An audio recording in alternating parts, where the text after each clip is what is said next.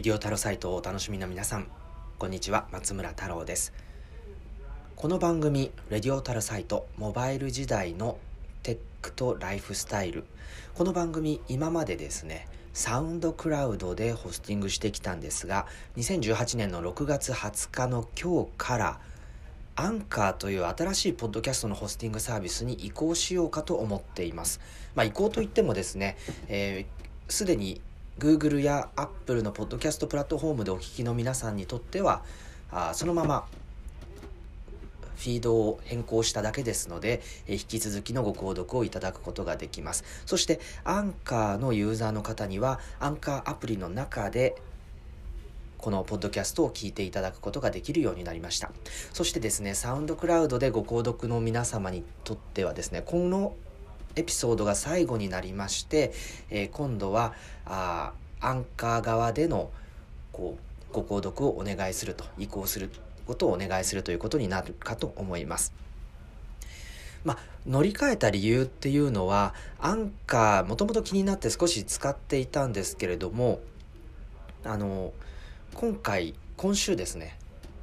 iPad アプリが登場したんですよね。もちろん iPhone で手軽にいつでもこう音声の素材を取りためてそれを後からまとめてっていうのは、えー、非常に面白い使い方だったなと思ったんですけれども実際あんまりですねこうバラバラに撮った素材をつないで一つの番組にするっていうスタイルをとってなかったのでいまいちこう使いどころがなかったなというイメージがあったんですねでそれに対して、え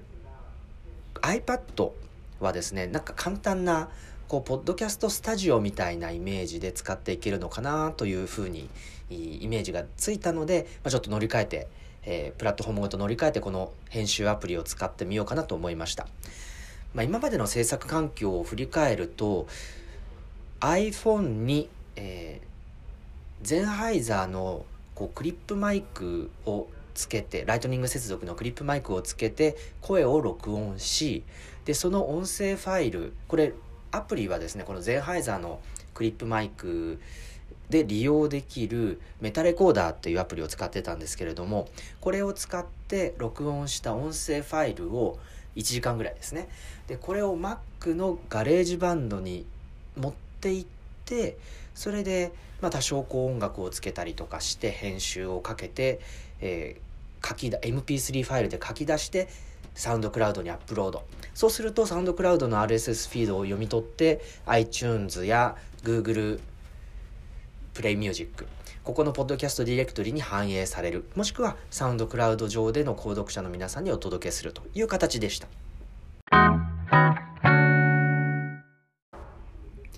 今度は iPad アプリもしくは iPhone アプリに、まあ、今まで通りゼンハイザーのクリップマイクをつなぐのは同じなんですけれどもその録音先をアンカーアプリにしてそれでアンカーに直接録音をしていってそれでこう例えばあのアプリの上で編集する。もうすでに今1個録音が分かれたんですけれどもこう別々の録音も1つのエピソードにまとめて配信できるのでこう失敗して撮り直すとかあるいはちょっと時間が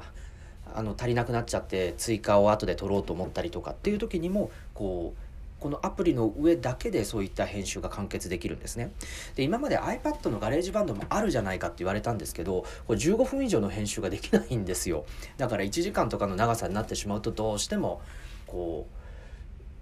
うメタレコーダーに録音してそれを Mac のガレージバンドに持ち込んでまとめるっていうことが必要だったわけです。だいたい1本撮りなんでこう録音自体をこうくっつけるっていう作業はあんまり必要ないんですけれどもただね15分しか撮れないっていうのはなんかちょっと残念ですよね。本当はもっと長く撮れれば全然こうね利用できる iPad だけで今までのサウンドクラウド向けのこう音声ファイルも作れてたわけですけれどもちょっとやっぱり Mac が必要だったでもこれによって iPhone ぶっちゃけ iPhone だけでも、えー、今 iPhone でクリップマイク忘れたんでそのままあの WeWork のフォンブースで撮ってるんですけれどもこう iPhone のマイクだけでもある程度エピソードが作れて編集もできてっていうことになるとこれねこうあるじゃないですか。やっぱりこう Mac を取り出して iPad を取り出してマイクを取り出してやらないとポッドキャストができない。まあ忙しい時はできませんよねと。まあ、それがこう iPhone 一つでできるようになるのであればもうちょっとたくさんのエピソードを皆さんにお届けできるんじゃないかというですね。まあ楽をするというとあれですけれども、まあ、できるだけたくさんこう頻度コンスタントにねエピソードが打てるようになるのであればそっちのツール使ってみようかなというのが今回の変更というわけでございます。でアンカーはなかなかですね面白い仕組みができていて例えばこのエピソードに皆さんからの1分コメントの音声を集めることができるんですねでそうするとこう後から気に入ったコメントをこうまとめて次の番組に生かすみたいなこともできるわけです。ですので、えー、アンカーアプリダウンロードしていただいて、それでこのエピソードを聞いた時に、1分のコメントのフィードバックっていうのをぜひ寄せてみてください。で、そのコメントをまとめたエピソードっていうのを後で作ってみようかなというふうに思ってみますので、えー、ぜひそれは試してみたいなと思います。あともう一つは、電話をかけてインタビューをする。これね、ちょっとまだ試してないんでわかんないんですけれども、あの、どうなんでしょうね。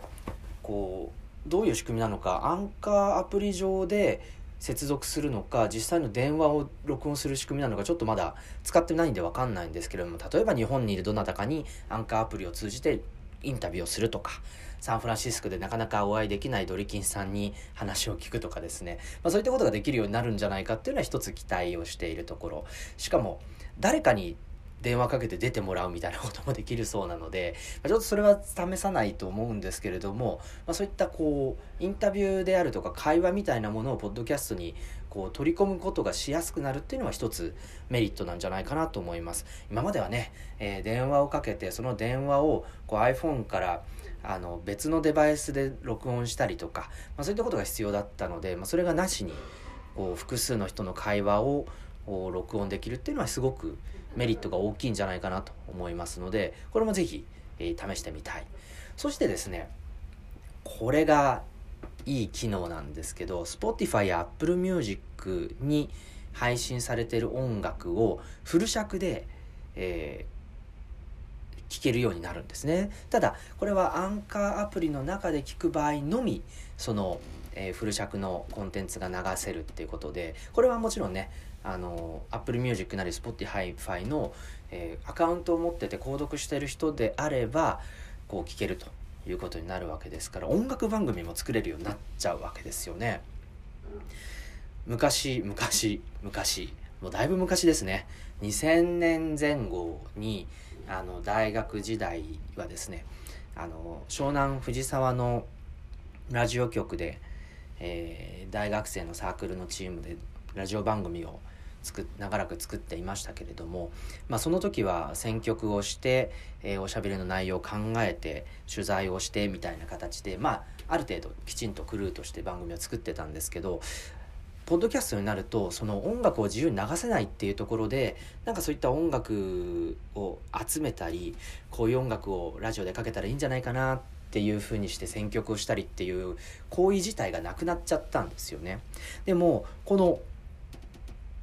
アンカーアプリの中ではそういった音楽番組も復活できるかもしれない。やるかやらないかは別ですけど、そういう機能がありますということで、なので、まあ、ちょっと、こう、ポッドキャスト自体の広がりっていうものがね、こう、だいぶ、あの楽しくなっていくんじゃないかっていうところが、まあ、一つ期待をしているところでございます。ということで、えー、サウンドクラウド長らく、えー、レディオタルサイトのホスティングをとして使わせていただいてきましたけれども今日からはアンカーに移って、えー、アンカーをちょっと使い倒してみようかなと思っています。なのでぜひですねこうアンカーアプリ皆さんもダウンロードしてみていただいてでこのエピソードに対するオーディオでのコメントバックっていうのをちょっと試してみてください。ぜひお願いします。そして、えー、また引き続きですね、えー、いくつかのコーナーがこのポッドキャストにございますけれどもアップルノートであったりあるいはあ週刊、えー、太郎の真相メールの告知番組であったりいろいろありますけれどもそういったものもぜひですね、えー、継続していきたいと思いますので引き続きこのポッドキャスト番組よろしくお願いいたします。